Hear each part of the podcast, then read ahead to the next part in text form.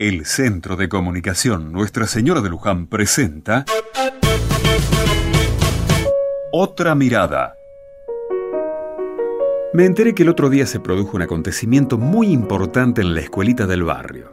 No, no va a salir en los diarios, pero fue muy importante para quienes lo vivieron. La maestra de cuarto grado invitó a los abuelos de los chicos a tomar la merienda y conversar con ellos. Para muchos abuelos, fue como volver al pasado porque muchos de ellos habían hecho la primaria en ese hermoso colegio. Y para los chicos, un orgullo mostrar a su abuelo delante del resto. Fue una merienda de fiesta, casi de cumpleaños. Pero no fue solo eso, si bien eso ya es mucho.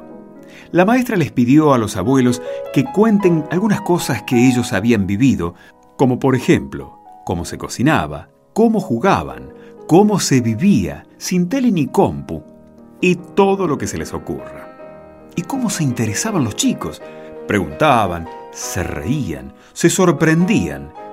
El abuelo que me contaba todo esto me dijo, fue una fiesta para todos.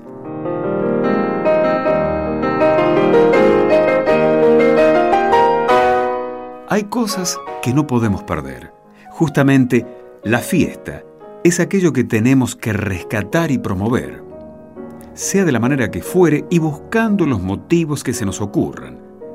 Encontrarse, compartir, conversar, preguntar y reír son cosas que no podemos dejar de vivir.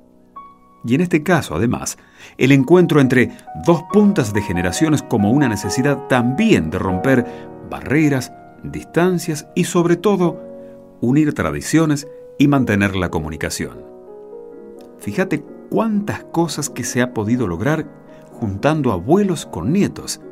¿Podrás hacer algo parecido en tu comunidad? No hace falta mucho, solo las ganas de juntarse.